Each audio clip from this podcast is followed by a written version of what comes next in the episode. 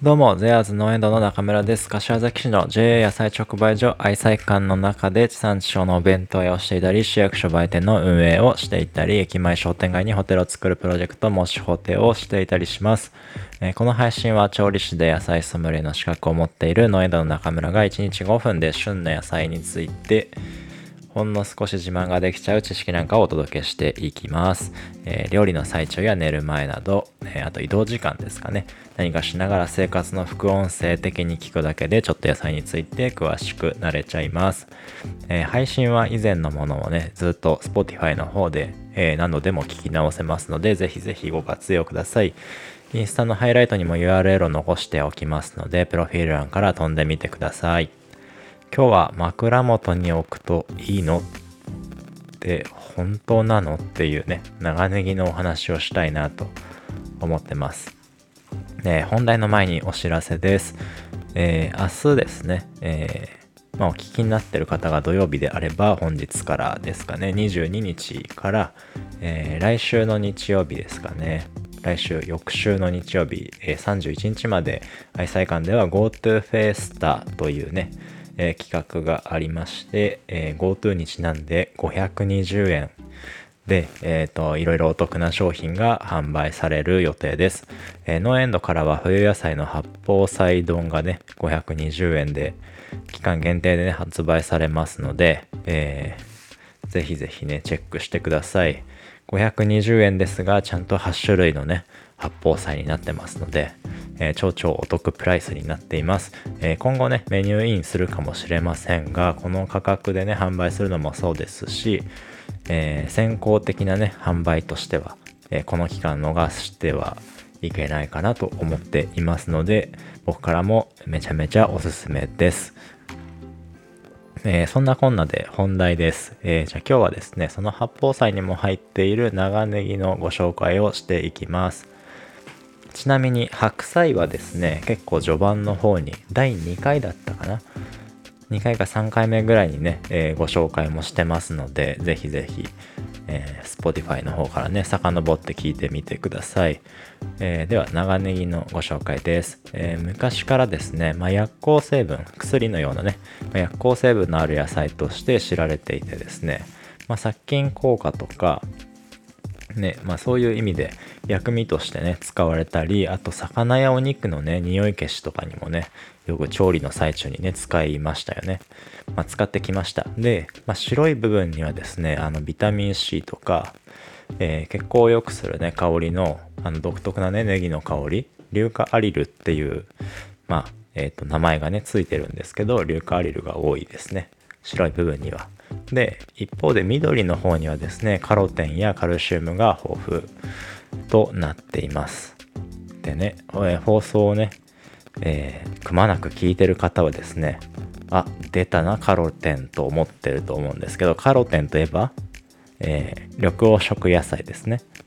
緑黄色野菜にいっぱい含まれているのが、まあ、カロテンで、それは生活習慣病予防に効くよってことでしたね。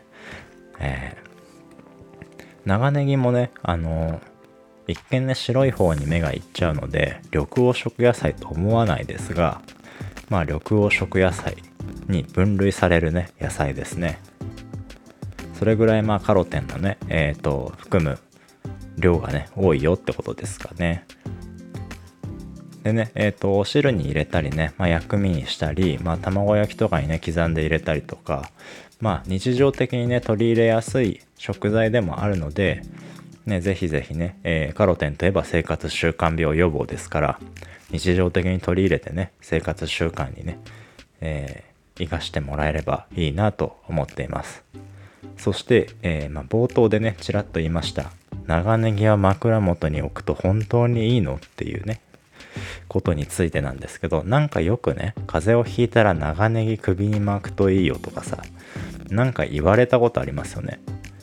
なんかギャグみたいな感じで言われてますけど、それってね、でもね、あの、よく聞く、よくいろんな人から言われてるけど、だから確かになんかそんな噂はありそうだって思うけど、でもね、えー、実際にしてる人は見たことないですよね。えっ、ー、と、したことがあった人がね、いれば、あの、申し訳ないんですけど、僕はしたこともないし、している人を見たこともないですね。えー、それでね、えー、長ネギの香り成分の、さっき言ったね、硫化アリルっていうのが、実はね、これが、まあ案外こうリラックス効果が高いんだそうです。ね、長ネギのあの香りがね、リラックス効果につながるんだそうです。だから、まあ、不眠症には効くよってことで、まあね、香りがね、良くてリラックス効果があるから、精神的にちょっとね、和らいで、安らいで、不眠症に効くよっていう効果が、まあ、あるみたいで、だからね、枕元に置くとね、実際にはこう、それがこう、働いて、リラックスして、ぐっすり眠れる効果があるよっていうのは、本当のことみたいです。でね、えー、っと、ただね、枕元に置く、長ネギ置く人ね、見たことないじゃないですか。それね、僕もうちょっと参考書をね、読んでみたんですよ。えー、この枕元に置く、置くとね、不眠症に効くよって言ってるこの参考書に書いてある枕元に置く方法をね、今から読みますね。まず、長ネギをみじん切りにします。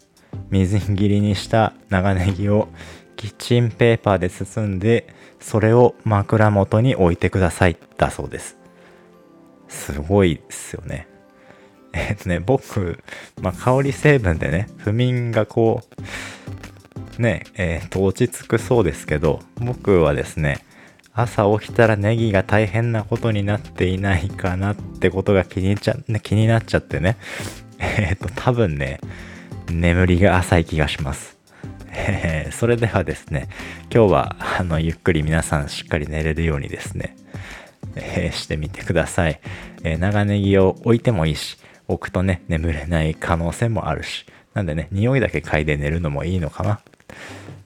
あとはですね、えー、まあ、最近ね、えー、柚子とかね、そういう柑橘のお話もしてますから、そっちを取り入れるのも僕からしたらおすすめです。では、えー、っと、おやすみなさい。じゃあね